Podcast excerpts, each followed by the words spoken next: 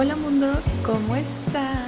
Espero que estén muy bien. Yo estoy muy contenta de estar otra vez por acá. Tengo muchos cambios en mi vida y estoy muy feliz por ellos, pero obviamente han sido complicados, ¿no? Entonces, una pregunta muy latente que ha estado en mí ha sido, ¿me estoy rindiendo o sé cuándo irme? Porque obviamente no me quiero rendir, pero tampoco me quiero quedar en un lugar en el que no estoy siendo feliz. Entonces me puse a investigar un poco sobre la tolerancia a la frustración, que yo sé que es algo súper importante de tener como una habilidad muy chida porque pues al final creo que va muy relacionado con la resiliencia, que es una de las aptitudes más yo creo que importantes en nuestra era porque todo cambia tan rápido que necesitamos saber adaptarnos a esos cambios y pues hacerlos nuestros para pues lograr nuestras metas y lograr todo lo que queramos sin que nos afecten, ¿no? Porque a mí me pasa mucho que no sé, una cosita chiquita me afecta y me tira el evento y pues ya fue. Entonces yo necesito aprender a que esas cositas chiquitas no me tiren el evento, porque a lo mejor pon tú que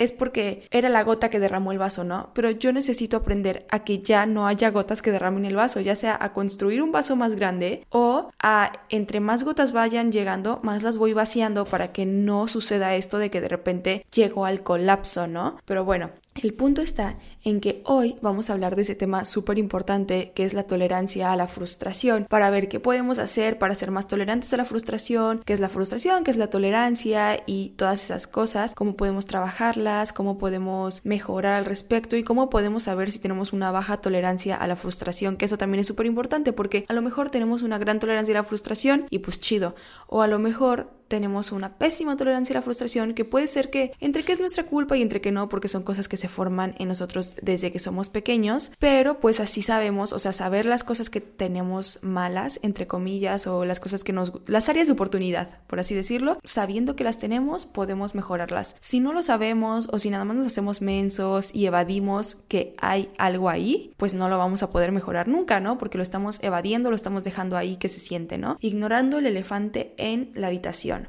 Entonces, pues bueno, vamos a empezar. Ya les dije porque es importante. Ahora vamos a empezar. Estuve investigando qué es la frustración y, según Internet, es el sentimiento que genera la imposibilidad de satisfacer un deseo. Porque al final la frustración yo no sabía si era como, bueno, sí es un sentimiento, pero no es un sentimiento de los primarios, por así decirlos. Es un sentimiento que aparece de otra cosa. Es como la melancolía que viene de la tristeza y la felicidad, ¿no? Mezclada con el pasado y entonces se crea la melancolía. Bueno, pues algo así es la frustración, ¿no? La frustración es como una reacción a algo muy específico que es no obtener lo que queremos, que normalmente es un deseo, no una necesidad. Más que nada porque cuando no cubrimos una necesidad que queremos cubrir, al final llega nuestro punto de quiebre, ¿no? Por ejemplo, si tenemos muchas ganas de hacer pipí y no llegamos al baño, nos orinamos, ¿no? O sea, como que no va a haber ahí tiempo para la frustración de, ah, rayos, no puede ir a hacer pipí, ¿no? O si no tenemos comida y nos urge comer, primero nos empezamos a enojar y así, todo eso que ya sabemos, ¿no? Pero si de verdad necesitamos comer y de verdad no tenemos acceso a eso, empezamos a buscar soluciones y así en la desesperación, pero llegamos a esa desesperación. No hay una frustración porque nunca dejamos de intentarlo, porque no nos podemos detener al no poder cubrir esa necesidad, ¿no? Pero cuando es un deseo, como es algo que realmente no necesitamos, es más bien algo que queremos, después de toparnos con pared, en vez de romperla, decimos, chin, ya me topé con pared y ahí viene la frustración, ¿no? Porque decimos, pues ya, me rindo, ¿no? Que es lo que les decía ahorita, cómo saber si me estoy rindiendo o si sé más bien cuándo irme. Entonces, bueno, la frustración es esta imposibilidad de, satisfacer el deseo y es más o menos como un estado de ira, molestia, decepción, tristeza, o sea, muchas cosas se deriva de la incertidumbre e inseguridad. Por ejemplo, les voy a poner un ejemplo porque al principio puede ser que no entendamos esto de qué tiene que ver la incertidumbre y la inseguridad, pero por ejemplo, si yo quiero con un chavo, así me encanta el güey perfecto, ¿no? Y yo estoy intente, intente, intente, intente algo con él porque neta me gusta mucho. Y el vato me dice que no, o de más bien en vez de decirme que no, pues simplemente no me pela. Y yo llego a un estado de frustración en el que me siento insegura porque se está metiendo con pues mi seguridad como persona de soy atractiva, soy no sé qué, aunque no debería porque pues obviamente no vamos a ser atractivos para todos y no le vamos a gustar a todos, pero pues ahí se mete con mi seguridad, entonces ahí viene la frustración derivada de la inseguridad. Otro tema aquí, o bueno, otro ejemplo, ¿se acuerdan que yo en el primer episodio les conté que esta parte como de aprender que no todo va a depender de mí, que va a haber cosas que no se me van a dar, todo ese tema para mí era como algo complicado de soltar, que intento soltarlo y así, pero pues es algo complicado de soltar porque obviamente yo me esfuerzo mucho para obtener mis cosas y que de repente por algo de un tercero no se dé, pues obviamente me frustra, ¿no? Me enoja. Lo que sucedió, y aquí, ah, bueno, aquí viene el ejemplo, es que yo quería hacer mis prácticas en el extranjero, ¿no? Estuve hasta tomando cursos de francés más avanzados de lo que yo tenía porque me habían dicho que necesitaba así lo más top de idiomas. Entonces me puse a estudiar eso. Yo contacté a las empresas, contraté a una agencia que me ayudara a contactar las empresas y a ver todo lo del papeleo, todo, todo. Tuve entrevistas en las que me iba súper bien, pero pues los de las entrevistas querían que yo estuviera ahí al otro día en Francia y pues no se podía, obviamente, porque pues yo tenía que hacer todos los trámites de visa y así, ¿no? Entonces, bueno, yo después de todo esto, de de que me decían, no, sabes que lo vamos a tener que extender un mes más, un mes más y así, pero yo estaba trabajando con los tiempos de la universidad, ¿no? Yo a la universidad tal día le tenía que entregar el papelito de mi carta de inicio de prácticas, tal día tenía que entregar el de final, o sea, yo estaba trabajando con los tiempos de la universidad, pero en un mercado que no conoce esos tiempos, en un espacio en el que no, no se conocen esos tiempos, trabajan con otros y es más incertidumbre de a lo mejor te vas este mes o a lo mejor te vas el siguiente, ¿no? Entonces toda esa incertidumbre a mí me empezó a causar como frustración, más que frustración como esta ansiedad de no saber si el próximo mes voy a estar aquí o si no voy a estar aquí, hago planes para el siguiente año o no hago planes para el siguiente año. Detuve un montón de cosas, un montón de cosas les dije que no, al final eso que yo quería no se dio y me quedé con que a todo lo demás que estaba aquí le había dicho que no también, o sea, entonces al final yo estaba pues bien frustrada porque dije, yo hice todo lo que estaba en mi poder para hacerlo, para irme y al final no me pude ir por algo que no tiene nada que ver conmigo, que es más los tiempos de la universidad, la pandemia, los tiempos de, Europa y de sus trámites y todo eso, y yo soy la que viene a pagar todo esto que estuve planeando toda mi universidad, ¿no? Entonces ahí viene la frustración derivada pues de la incertidumbre porque todo ese tiempo yo estaba medio frustrada, ¿no? Hasta el momento en el que yo dije, ok, no me voy a ir, ahí ya había certidumbre, pero todo el tiempo antes yo estaba bien frustrada de qué más puedo hacer para conseguir esto porque no me están dando respuestas, no sé cuándo voy a tener respuestas, no sé nada, ¿no? Entonces ahí viene la frustración derivada de la incertidumbre. Ahí tienen sus dos ejemplos. Ahora, Obviamente, como todas las emociones y todos los sentimientos, tiene un lado positivo y tiene un lado negativo, ¿no? En su forma positiva te sirve como impulso. En su forma positiva tú dices, ok, no pude hacer esto, pues qué más puedo hacer o cómo lo puedo cambiar para entonces lograrlo. Obviamente sientes ese momento de frustración porque de eso estamos hablando, ¿no? No es como que te saltas la parte de la frustración y solamente te levantas, no. Tienes tu periodo de frustración chiquito y dices, ok, ahora me replanteo todo y lo vuelvo a iniciar. Pero ¿qué pasa? La mayoría no tenemos esa forma positiva. O sí la tenemos, pero antes ya hicimos el drama y tenemos la forma negativa que pues tiene como más puntitos y que puede escalar mucho más, ¿no? Porque obviamente la forma positiva te sirve como impulso y puede escalar a que lo logres, ¿no? Y ahí queda. La forma negativa puede escalar a muchas cosas feas, ¿no? Tristes tanto para ti como para la gente a tu alrededor a la que puedes afectar. En su forma negativa, ahí les viene, viene el desaliento, el enojo, la ansiedad, las reacciones violentas, que ahí es en donde yo digo empieza la gravedad, porque hay castigos o autocastigos y obviamente algunas reacciones poco adaptativas, ¿no? Entonces vamos a hablar un poco de todo esto. El desaliento, pues obviamente, o sea, te sientes decepcionada, te sientes triste. A mí lo que me pasa me ha pasado en, en, varias situaciones, que me pasa más como en este tema, a lo mejor, pues sí, de metas, porque, a ver, la frustración sí sucede con cosas de deseos, pero son deseos importantes para la persona. Entre más importantes es más el nivel de frustración que se sentirá, obviamente, en caso de no lograrse, ¿no? Entonces, estas cosas que yo les estoy contando son cosas que yo había, o sea, neta planeado toda mi vida, que siempre había querido, que era por lo que había trabajado desde los 15 años que me metí a francés, ¿no? Todo esto y que no suceda, pues obviamente me tumba todo el evento. Entonces, el nivel de frustración es muchísimo porque es como de, ¿cómo es posible que yo haya trabajado tanto por esto y no se me dé, ¿no? Otra, apliqué una maestría, me aceptaron, todo súper bien y al final por dinero no me pude ir y digo, ¿por qué? O sea, neta, ¿por qué? Me esfuerzo tanto, me va tan bien en la universidad, hago programa de honores, hago tanta cosa para que al final siempre sea el tema del dinero lo que no haga que las cosas sucedan, ¿no? Que esa es una creencia limitante, me la voy a quitar, ¿no? Pero pues obviamente todas esas creencias limitantes salen en mí cada vez que siento frustración porque es como de siempre, siempre me pasa, no sé qué, ¿no? Empiezas con todas estas, pues discursos que no nos ayudan en nada. Entonces, todas estas cosas son con cosas importantes. Por eso viene el desaliento, el enojo, te sientes insuficiente, como de, ah, ¿por qué o, te empiezas a comparar, ¿no? ¿Por qué ella sí, yo no? ¿Qué tiene ella que no tenga yo? ¿Es que ya estoy salada? ¿O, o qué pasa? ¿O es algo que estoy haciendo? Porque muchas veces sí es algo que estamos haciendo y muchas otras es algo que depende de otras personas y que es difícil de aceptar, ¿no? Es difícil aceptar esa parte de que hay ocasiones en las que tú te ofreces te... Hay ocasiones en las que tú te esforzaste muchísimo, hiciste todo bien, todo bien y viene algo externo a querértelo truncar, ¿no? Por ejemplo, pasa mucho con las minorías, que hacen todo perfecto, que no pueden tener ni un solo error, incluso con las mujeres. Las mujeres somos mucho más cuidadosas con un montón de temas de nuestra imagen y así, porque un solo error te puede tirar todo el evento, ¿no? Porque patriarcado.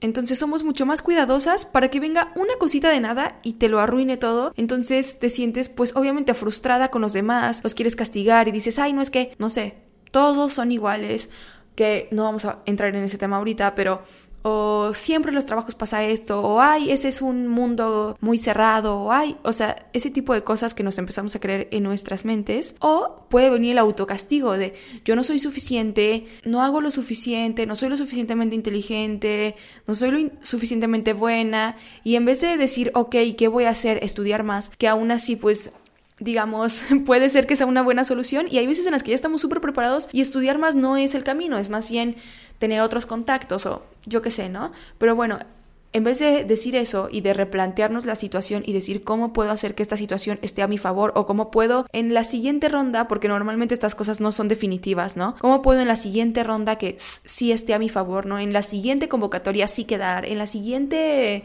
no sé, el siguiente chavo que me guste, sí gustarle, yo qué sé, ese tipo de cosas, ¿cómo le puedo hacer? En vez de eso nos empezamos a castigar y a ver, yo lo digo así con palabras, ¿no? Con cómo te hablas a ti mismo después de que pasa esto, ¿no? Ay, no eres un tonto, ay, no, no sé qué. Pero puede llegar a castigos físicos, ¿no? Tanto con nosotros mismos como con las otras personas. Y ahí es en donde está pues el riesgo de violencia y de agresividad que obviamente no le ayuda a nadie. Y esto pues va a depender de qué tanta tolerancia a la frustración tenga cada quien y qué tan explosivos seamos, ¿no? A veces, pues sí, nos decepcionamos, nos sentimos tristes, sentimos como que toda esta cosa fea, pero simplemente, pues navegamos en ella un rato, ¿no? Depende qué tanto, qué tantas historias nos contemos y nos creamos en ese momento en el que estamos navegando por ese sentimiento de frustración, pues lo rápido que nos levantemos, lo rápido que lo volvamos a intentar o si vamos a abandonar el barco, ¿no? Obviamente depende de muchos factores. Si no tenemos nada de esto, si en, vez de eso somos explosivos y la culpa es de todos o la culpa es mía y quiero resolver, pero sientes, pues sí, esta frustración, esta incapacidad de lograr la cosa que quieres, entonces empiezas a reaccionar como violentamente y es en donde necesitamos decir, vamos a calmarnos un poco, ¿no? Ahora vamos a hablar de la tolerancia. La tolerancia no es una palabra que a mí especialmente me encante, porque yo siento en forma de respeto, o sea, en, en ese sentido, tolerancia y respeto, que el respeto es mejor porque el respeto sí es como de todo lo que tú hagas está bien, o sea, yo no me voy a meter contigo, tú no te metes contigo, todo cool, ¿no? La tolerancia es como si yo tuviera que soportar algo de ti, ¿saben? Como si yo tuviera que soportar esa cosa, yo siendo el centro del universo, que entiendo que soy el centro de mi universo porque yo solamente conozco mi perspectiva, porque solo estoy dentro de mí y soy yo, yo, yo, ¿no? El ego, pero cuando usamos estas palabras como de, ay, es que la tolero, o sea, como de no me cae bien, pero la tolero, es como de, ¿por qué tú la tienes que tolerar a ella, no? A lo mejor ella te tiene que tolerar a ti, ¿no? Como que ah, siento que ahí hacemos como un balance de, de quién es más importante que quién y obviamente siempre para nosotros vamos a ser más importantes nosotros y nuestra perspectiva. Entonces, como que en esos términos a mí no me gusta usar la palabra tolerancia, pero obviamente aquí la palabra tolerancia significa una cosa diferente o está aplicada a un contexto distinto, ¿no? La tolerancia aquí es la capacidad para resistir y aceptar el aporte externo. Incluso, bueno, yo le puse el aporte externo, ¿no? Pero Internet decía como los organismos externos, una cosa así porque estaba aplicado como a la ciencia y a la tolerancia de las partículas o yo qué cosas, ¿eh? Entonces, obviamente yo lo cambié un poquito, pero me pareció muy interesante que es capacidad para resistir y aceptar, o sea, no solamente estoy resistiendo como todo todas las cosas que me vienen, todo el bombardeo a lo mejor emocional, físico que estoy sintiendo en el momento de la frustración, también estoy aceptando, estoy aceptando el cambio, estoy aceptando que no se me dio, estoy aceptando que a lo mejor no hice todo bien, estoy aceptando que pues a lo mejor no lo planeé bien y todo. Ojo, ojo importante, y aquí es en donde viene la parte de me estoy rindiendo o me estoy yendo dignamente, ¿no? Aceptar no es resignarse no es resignarse, es aceptar que, ok, las cosas fueron así, ¿no? ¿Para qué me voy a seguir lamentando que no tuve dinero para irme a la maestría? Las cosas fueron como fueron, no sucedió. ¿Por qué tengo que seguir pensando en eso? En que no sucedió por esto. Más bien voy a decir, ok, no sucedió por esto. ¿Qué necesito hacer? Yo no me pude ir porque no había becas abiertas, porque literal yo apliqué un mes antes de que empezara la maestría, ¿no? Entonces no había nada abierto de convocatorias para becas, no había financiamientos, no había nada. ¿Qué voy a hacer? Ok, ya sé que quiero esa maestría, ya la encontré, voy a buscar becas y voy a ver cuándo abren, ¿no? Estoy aceptando que no sucedió, pero estoy viendo cómo le puedo dar la vuelta para que sí suceda en el futuro, ¿no? Muchas veces eh, a mí me pasa más que nada por la ansiedad. Siento que ya se me acabó, o sea, como que esta era mi oportunidad, no la obtuve y ya fue, ya fue, ya. ¿Para qué lo sigo intentando si ya fue, tuve mi oportunidad y no pasó, ¿no? Siempre y siento que nos pasa mucho a todos, ¿no? Entonces lo votamos y nos vamos. En cambio, si digo, ok, estaba aplicando, nada más porque la encontré y dije, ah, pues está chida, igual y me voy, pero no era lo que quería, ok, entonces digo, bueno, no haber podido irme es como una segunda oportunidad para decir, esto no es lo que quiero. Pero si realmente es lo que quiero y cumple con todo y yo estaba bien emocionada y era lo que quería y todo, ¿por qué me voy a rendir? ¿Por qué voy a decir, ay, pues ya no fue, ya que, ¿no? X. No, ok, sí, no fue, no sucedió, estuvo bien, tal vez no era mi momento, no lo voy a seguir pensando, no me voy a estar recriminando a mí misma y a mis circunstancias y más bien voy a decir qué voy a hacer para el siguiente, ¿no? Y ahí es en donde viene el saber irte o el decir estoy renunciando. Otro ejemplo, yo estaba viviendo en Cancún cuando empecé este podcast, de hecho, estaba viviendo en Cancún, pero no me gustaba, o sea, yo decía, esta no es el lugar para mí, yo no quiero estar aquí, siento que no voy a crecer y cada vez veía más cosas que no me gustaban, ¿no? Y yo ya me quería ir, pero no sabía si me estaba rindiendo muy fácil o si simplemente estaba diciendo, esto no es lo que quiero, ¿para qué le estoy invirtiendo más tiempo a algo que no quiero, ¿no? Lo hablé con mi psicóloga, hicimos listas de pros y contras y dijimos, ok, realmente esto no es lo que quieres, entonces vete. No te estás rindiendo, estás sabiendo cuándo irte antes de establecerte más, antes de que, no sé, ya te compres otra cosa o de que lleves aquí un año y ya no sepas cómo irte y ya nada más estés estancada, ¿no?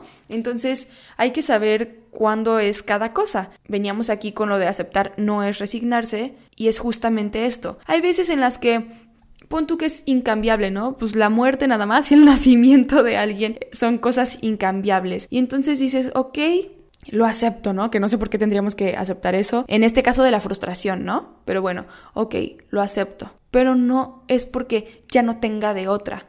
Incluso si no lo vas a volver a intentar, acepto que las cosas no se dieron. Ok, y me muevo a otro lugar. Pero es esa sensación de lo acepto y lo dejo ir. Resignarse al final te quedas con un mal sabor de boca, con un hoy debí, con culpas, con ese tipo de sensaciones que no queremos aquí porque justamente estamos haciendo este episodio para dejar ir las cosas, aprender a adaptarnos y que todo esté chido en nuestras vidas, no generarnos más ansiedad porque al final, pues sí, la frustración nos genera más ansiedad de entonces querer controlar más las cosas para hacer este control de daños que está chido, ¿no? Está chido planear y todo, pero hay veces en las que llegamos a un exceso de querer controlar todo y que todo sea conforme nosotros lo hicimos y esto pues a su vez nada más genera más frustración porque obviamente nada nunca va a salir exactamente como lo queremos, ¿no? Una persona con alta tolerancia a la frustración puede enfrentar desafíos y fracasos repetidos sin experimentar una frustración significativa. Esto lo vemos desde que somos niños, cuando los niños, no sé, le pones una actividad, no le sale a la primera, y te dice, no puedo, y ya lo quiere votar, ya, no, pude, no pude una vez, no voy a poder, ya. Eso significa baja tolerancia a la frustración. Un niño que de repente algo no le sale, pero se para y lo vuelve a intentar, pero se para y lo vuelve a intentar, pero se para y lo vuelve a intentar. Es una alta tolerancia a la frustración, ¿no? Porque, ok, no pude esto, pero lo voy a volver a intentar, no pude esto, pero ¿no? Y, y, normalmente es como cuando son cosas que queremos, porque pues si es algo que no queremos, decimos, ay, pues ya, no, no se pudo, ya que, ¿no? Ya, adiós, ¿no? Ay, no pude abrir el topper de la ensalada, pues ya que, ¿no? Pero cuando son cosas que sí queremos y que no podemos o, o, sentimos esta imposibilidad o no pudimos una vez o fallamos en algún momento, es importante volverlo a intentar y no dejarnos tirar, ¿no? Tanto emocionalmente pues como físicamente en, el caso de el castigo y el autocastigo. pero no dejarnos tirar, como que en vez de tener esos pensamientos que yo sé que son como casi casi inmediatos, que la mente te dice, no puedes, eres un fracasado, eres un loser, no vas a poder, ella sí, tú no, siempre es lo mismo. Esos pensamientos que igual y vienen automáticamente, pero hay que callarlos, hay que decir no. Yo sí puedo, no. Yo a veces tengo estas oportunidades y irlos callando poco a poco para que dejen de ser nuestra reacción al momento de tener algún fracaso, entre comillas, ¿no? O al momento de toparnos con pared, que esta deje de ser nuestra reacción y en vez de decir, ay, no puedo, soy una tonta, en el momento en que yo estoy pensando eso, me paro y digo, no, yo sí puedo, no sucedió por esto y esto y esto, y hago mi listita de por qué no sucedió y cómo lo puedo replantear para la siguiente vez que me encuentre en esta situación, ¿no? Puede ser una situación o puede ser un momento específico, como lo que yo digo de mi maestría, ¿no? Ok, ¿qué voy a hacer para el siguiente año? ¿Qué voy a hacer? para la próxima vez que tenga oportunidad. Si es esta la maestría que quiero hacer o solamente me estaba apresurando, voy a buscar otras maestrías a ver si hay otras opciones. Ese tipo de cosas, ¿me explico? Hay que, de eso se trata la tolerancia a la frustración. ¿no? De, ok, me caí, me limpio, me paro y sigo, ¿no? No me quedo tirado a que alguien llegue y me levante o a nada más hacerme la víctima ahí, ¿no? ¿Cómo se trabaja la tolerancia a la frustración? Aquí Vi varios puntitos, hubieron algunos que me gustaron, otros que no, entonces saqué los que no me gustaban, metí algunos que me hacían sentido y aquí les va cómo se trabaja la tolerancia a la frustración, que mucho de esto se trabaja desde que somos niños, pero pues ya que no somos niños, hermanes, no podemos echarle la culpa a los demás y decir, ay, es que de niño no me lo enseñaron, pues ya que, ¿no? No, ya es nuestra responsabilidad. Sí, qué lástima que de niños no nos enseñaron eso, o qué lástima que de niños nos traumaron con X cosa, pero ya, o sea, ellos no lo pueden deshacer, por mucho que se disculpen, de que, ay, perdón, debí haberte criado diferente o lo que sea, por mucho que se disculpen, no lo van a cambiar, ya te criaron así, no importa, ¿no? O sea, es como si tiras un vaso y te disculpas, el vaso no va a volver a ser lo que era, ¿no? Pues ya está ahí tirado. Y ya, ya la otra persona, la que te hizo ese daño, por así decirlo, no puede venir a pegarte. Ya eres un adulto, ya necesitas tú solito venir a hacerte responsable de lo que otros vinieron a romper, sí. Y no voy a venir a echar la culpa y ay, estoy tomando terapia por personas que debieron haber tomado terapia. Ya cállate, ya cállate. O sea, tú también, seguramente alguien está tomando terapia por ti y no anda diciendo nada. Así que, órale, ya, o sea, hacernos responsables de nosotros mismos, aunque no hayamos sido nosotros los que nos hayamos creado ese trauma, pues sí, pero lo tienes. Así que no se puede cambiar, ahí viene la aceptación. No se puede cambiar que tengas ese trauma, no se puede cambiar que te hayan hecho daño, no se puede cambiar que de niño no te enseñaron a ser tolerante a la frustración, no se puede cambiar, eres así, pero lo puedes trabajar y lo puedes cambiar en el presente. O sea, a lo que me refería antes con no se puede cambiar es no se puede cambiar el pasado, ¿no? Pero lo puedes trabajar en el presente y lo puedes cambiar. Entonces, ya, dejemos de decir, ay, es que fulanito me traumó y no sé qué, ya, ya sí te traumó, sí te hizo mucho daño, sí ahora tienes ese tipo de conductas debido a lo mejor a eso, que normalmente son muchas cosas que llegan a, ese punto como de explosión de, de, llegar a un trauma, ¿no? Normalmente son como muchas cositas que se van sumando hasta que se derrama el vaso, que era como lo que yo había dicho, ¿no? Que ahora tenemos la capacidad de decir, ok, voy a ir vaciando ese vaso antes de que se llene, o la capacidad de decir, no voy a dejar que esto se me tumbe, o de reaccionar diferente, pues está muy chido. Antes no lo teníamos, ¿no? Ahora que lo tenemos, pues está muy padre, vamos a usarlo y dejar de echar la culpa a otras personas, que es lo mismo que sucede con la frustración. Así como, como cuando alguien te hace daño, pues es lo mismo, nada más que en situaciones, en cosas que querías lograr, en cosas que querías obtener, ¿no? De que, ah, yo quería tal teléfono y no lo logré, ¿no? Pues sí, o sea, te frustras, pero ¿qué puedes hacer? para resolverlo, ¿no? No vamos a eliminar la frustración, es como no vamos a eliminar la tristeza cuando terminamos con alguien o cuando alguien se muere, no, solamente vamos a lidiar con las cosas de forma diferente, ¿no? Es lo que va a cambiar gracias a que vamos aprendiendo cosas, si es que las aprendemos y no las evadimos. Pero bueno, Continuemos con el punto.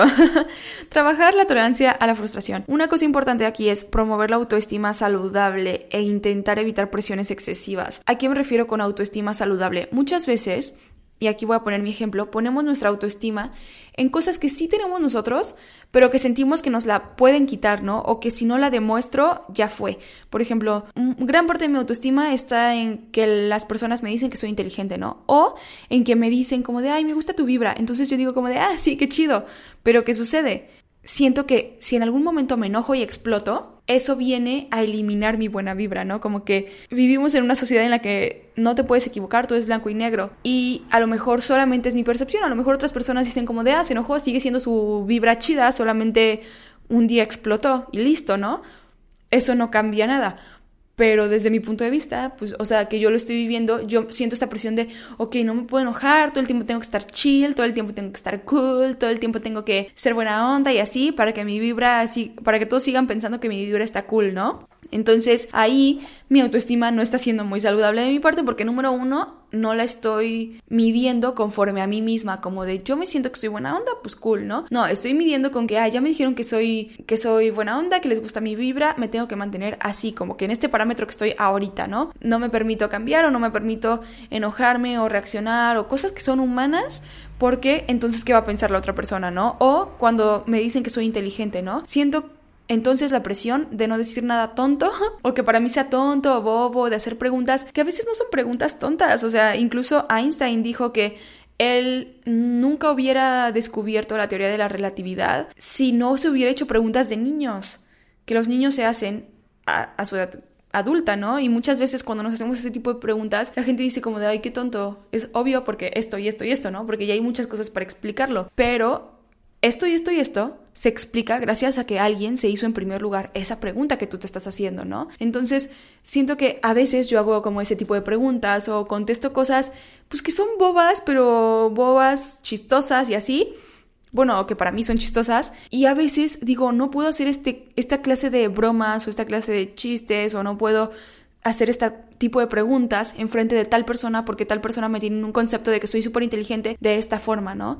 Y entonces esa no es una autoestima sana porque estoy intentando nada más cumplir las expectativas de otras personas y poniendo ese peso de mi inteligencia o de mi buena vibra en otras personas, en lo que otras personas creen de mí, no en lo que yo creo de mí o, o en lo que yo soy. No siento que sea inherente a mí la inteligencia y la buena vibra, siento que está en los ojos de la otra persona, que puede siempre hay algo en los ojos de las otras personas que nos ven, ¿no? Pero no lo estoy manejando de una forma sana, porque entonces si esa persona deja de decir que soy chida o si esa persona deja de decir que soy inteligente, pues ya, o sea, se me acabó el teatro otra vez a mí. Y no se trata de eso. Entonces, cuando ponemos la autoestima en ese tipo de cosas, ¿no? Cuando ponemos la autoestima en que me gane esa beca porque soy inteligente y no me ganó la beca, entonces ya valió mi autoestima, porque lo estoy poniendo en algo externo, en que si sucede esto, voy a validarme. Y si no sucede, pues ya fuiste, ¿no?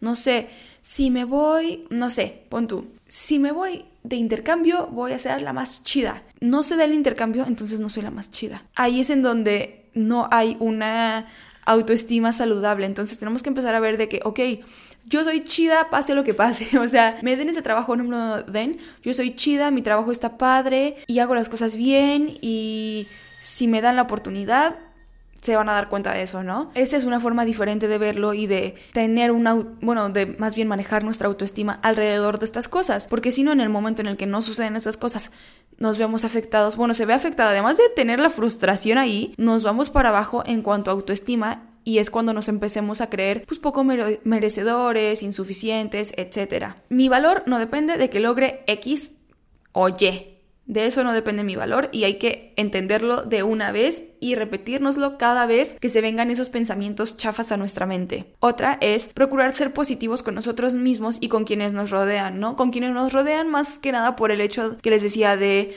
la violencia que sale cuando nos frustramos, ¿no? A veces nos frustramos, a mí me pasa mucho cuando tengo hambre. Tengo hambre, me enojo y ni me hables porque me enojo. O sea, me pasó hace poco y eso no lo puedo controlar. Siento que es algo biológico, ahí sí, perdónenme, no lo puedo controlar. Me pasó el otro día que mi hermano, yo estaba bien cansada, yo no había comido, ya eran las 9 de la noche y yo ceno bien temprano, tengo horario de gringo, yo ceno a las 6 de la tarde, lo siento, ¿no? Entonces ya eran las 9 de la noche, yo no había cenado, tenía hambre, estaba cansada, mi hermano se había comido unos nachos en el cine, bien por él, pero llega él muy contento a la casa a quererme bailar, no sé qué, hacer soniditos de así como de beso, como a torearme, a a eso llega, ¿no? Que hubiera sido divertido, porque además él no lo hace por mala onda, él quiere jugar conmigo, él quiere divertirse, él quiere pasar momentos conmigo, ¿no? Y yo lo entiendo. Y desde ese punto de conciencia, yo tuve la madurez, que me sentí tan orgullosa de mí en ese momento, la madurez de decirle, Luis, no hagas eso.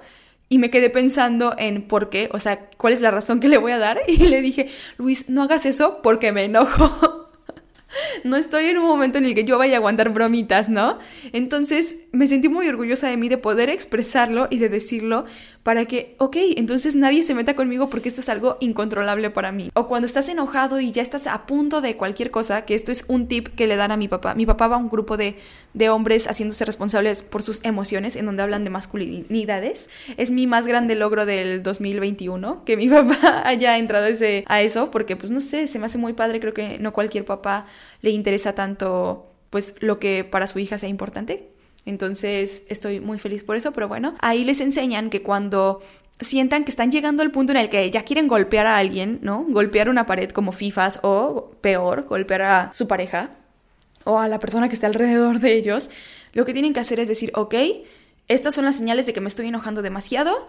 Dame cinco minutos. No es que no vayamos a tener esta conversación, pero dame cinco minutos para irme a tranquilizar, porque si no, algo malo va a suceder, ¿no?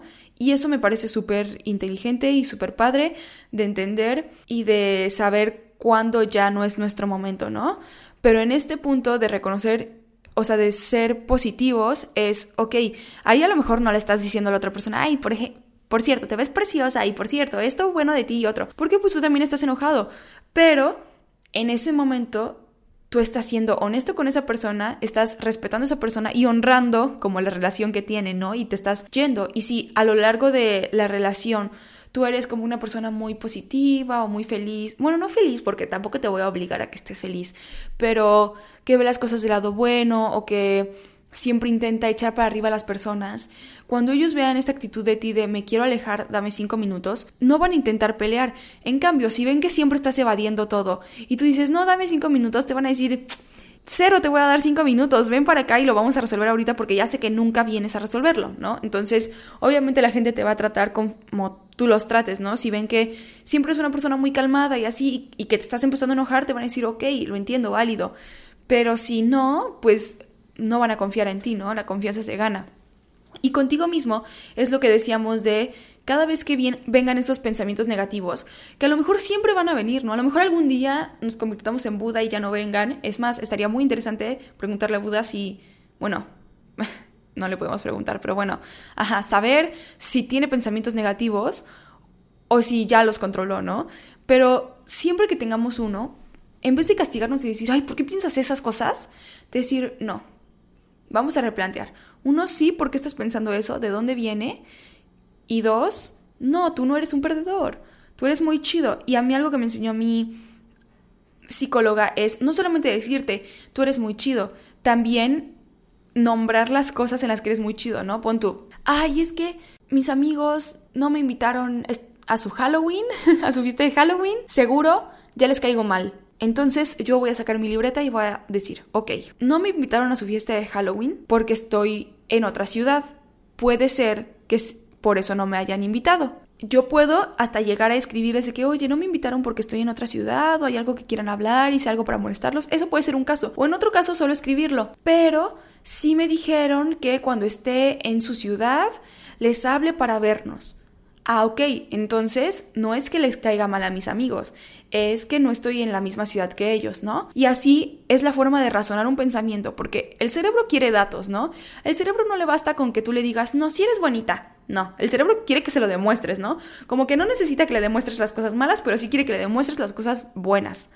Entonces, empieza a ser como este, pues, argumento y contraargumento, literal, una tesis, una antítesis así funciona el cerebro y, hay que darle lo que quiere, pero para que sea positivo con nosotros, ¿no? Y poco a poco ya no vas a ir necesitando convencer a tu cerebro, ya tu cerebro con que le digas, oye, a ver, cálmate, ¿por qué te dices esto? La realidad es esta, tu cerebro va a decir, sí es cierto, fíjate que nada más te estaba queriendo tumbar a ver si aguantabas, ¿no? Te estaba toreando, pero tú ya le dijiste, no me digas eso porque me enojo y el cerebro entendió. Poco a poco. Al principio va a ser más difícil, al principio igual y tienes pensamientos y como en una pelea, ¿no? Que te peleas y pasa un día y dices, chin, hubiera dicho eso. A lo mejor así te va a pasar al principio, de que te dijiste cosas horribles, pasa un día y dices, chin, ¿por qué me hablé así, no? Y pues te pides perdón y todo como persona normal que eres. Y poco a poco te vas a ir dando cuenta, uno, antes de que aparezca el pensamiento como de ahí viene uno malo y te empiezas a bombardear con cosas positivas, o a veces viene el pensamiento y lo confrontas en ese momento, ¿no? Y poco a poco te vas a ir dando cuenta de eso hasta que van a ir disminuyendo los pensamientos negativos porque tu cerebro va a entender que eso no te sirve de nada. Y eso ayuda en el momento de sentir frustración porque ya no sientes que no lo puedes arreglar, que el mundo se te acaba, que eres un tonto, que no, no, ya sientes como de, ok, esta vez no se me dio porque no se me dio y a ver planes de cómo lo voy a resolver o cómo lo voy a conseguir o qué voy a hacer la siguiente vez que tenga esta oportunidad, etcétera, ¿no? También hay que saber reconocer nuestros errores, porque si decimos, ay, voy a ser positiva, yo hice todo bien, el error está en los demás, pues así no va a funcionar porque nada más te vas a seguir frustrando, te vas a seguir más bien topando con la misma pared. Y ahí está en parte evadir. Hay que saber reconocer nuestros errores sin hablarnos mal, ok, yo la cagué porque esto no estuvo bien, porque hice esto y a lo mejor debía haber hecho esto, ¿no? Me pasó hace poco que eh, yo estaba aplicando a una agencia que me encanta, yo siempre he querido trabajar ahí y cada vez que sacan algo, yo aplico, aplico, aplico. Y ya van dos personas que tienen un currículum muy parecido al mío, pero muy parecido, que sí quedan en esa agencia. Y yo digo, ¿por qué? O sea, ¿qué tengo de malo yo que mi currículum es prácticamente igual al de ellas? Y a mí no me hablan. ¿Por qué no me hablan, no? Y yo estaba, pues sí, echándome para abajo como de cae de malo en mí, queriendo averiguarlo, ¿no? Y una de estas chavas que conozco es mi amiga, entonces yo le dije, oye, ¿cómo le hiciste? O sea, muchas felicidades, ¿no? O sea, no, no te estoy tirando el evento a ti, ¿no? O sea, qué padre, pero dime cómo le hiciste, o sea, para yo saber cuál está siendo mi error. Y me di cuenta de que en la parte de salario, cuando te piden cuál es tu expectativa económica, yo estaba poniendo algo que era mucho más alto de lo que la agencia estaba buscando, ¿no? Entonces dije, ok, ni siquiera ellos están diciendo como de vale la pena negociar porque está muy por encima lo que yo pongo y van a decir, Nel, ni, de locos, ella va a querer aceptar esto, ¿no? Entonces dije, ok, ¿no? Pues la siguiente vez que aplique, ya veré si aplico con ese presupuesto que yo sí tienen pensado o si dejo de aplicar a esa agencia y me voy a aplicar a otra agencia que sienta que pagan mejor, ¿no? Ese es un ejemplo de, de decir, ese fue mi error, entre comillas, porque yo no sabía, porque pues a lo mejor mis expectativas sí son otras, ¿no? Porque no sabía, pues apenas estoy entrando al mundo laboral, no sé bien cuánto pagan, no sé bien todas estas cosas. Entonces, ok, ese fue mi error, lo reconozco, pero no me vengo a decir, ay, qué pendeja, debí haber sabido, eres una tonta, no sé. No, porque no hay necesidad, no hay necesidad de hablarme así. Es decir, ok, este fue el error, entre comillas, pues vamos a resolverlo en la siguiente vez y, y ya, pues para adelante, ¿no? Y yo también digo, pues eso quiere decir que pues igual en mi currículum sí les gustaba, solamente que pues había esta cosa que no les hacía match con lo que ellos querían.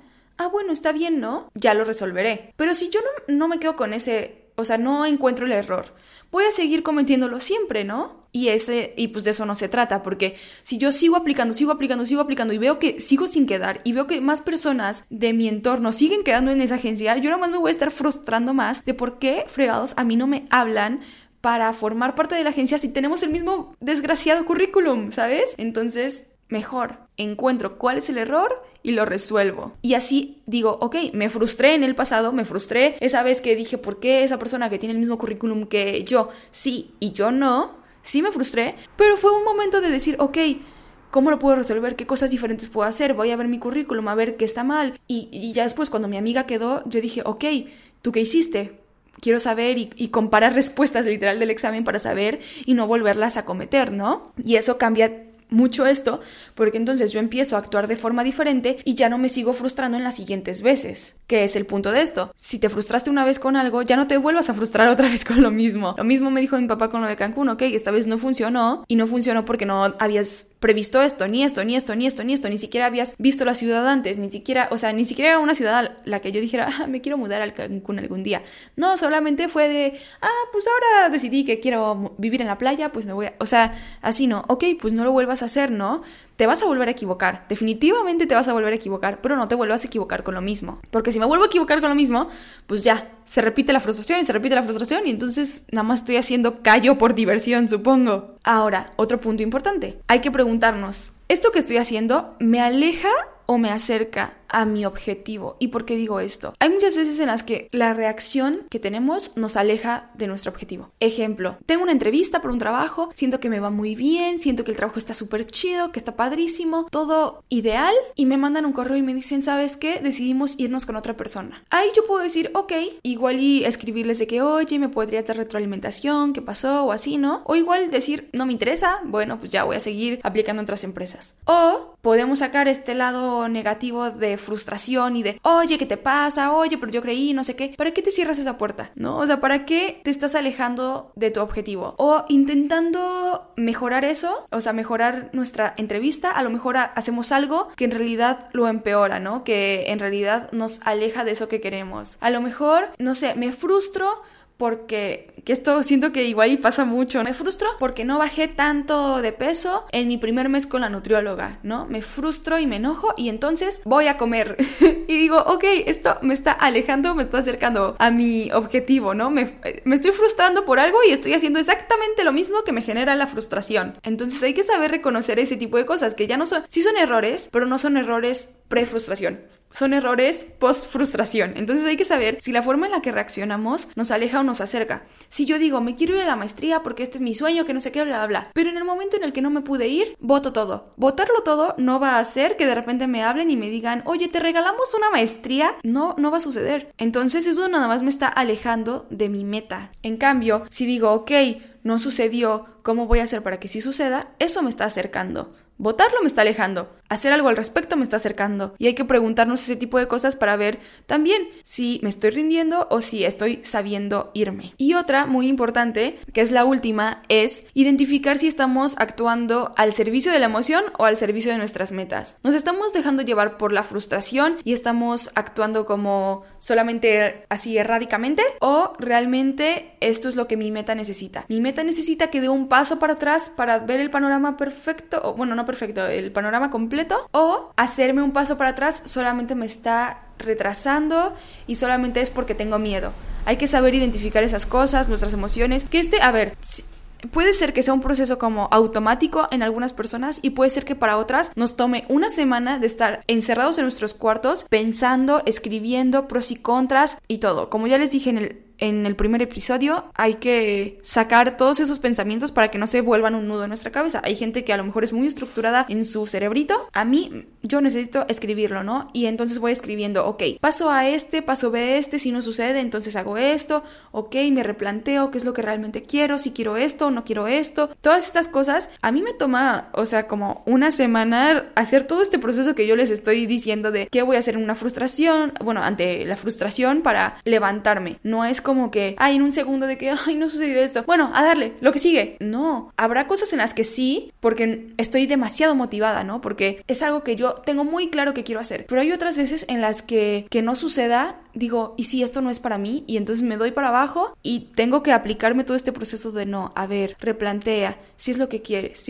y pensar bien las cosas y esto es un periodo largo, les digo, no, no es como que de repente sucede y ya, de ah, no importa, ya, para arriba, me dijeron que no este trabajo, no importa, ya, lo que sigue. No, muchas veces no, y más porque les digo que la frustración sucede cuando este deseo es algo importante para nosotros, no es algo que nos da igual, si nos da igual, pues de X, lo dejas pasar y ya, lo que sigue. Pero como es algo importante, pues poco a poco el periodo, entre más trabajemos nuestra tolerancia a la frustración, igual y poco a poco el periodo va a ser más corto en el que el periodo ese de que nos tardemos en levantarnos. Pero no les quiero decir aquí que, ay, luego, luego, yo ya sé si estoy actuando al servicio de mis emociones, al servicio de mis metas ¿no? Es algo que me tengo que sentar a preguntarme, literal, con estas preguntas de esto lo estoy haciendo porque así me siento, en cinco minutos me voy a seguir sintiendo así, a ver si veo fotos de eso que quiero lograr, ¿se me sigue antojando o es algo en lo que ya de plano no me veo, ¿no? son muchas preguntas que me tengo que hacer a mí misma para descubrirlo, no crean que aquí rapidísimo, ¿no? Pues no. Ahora, les voy a decir algunas cosas que yo pienso cuando me siento frustrada, cuando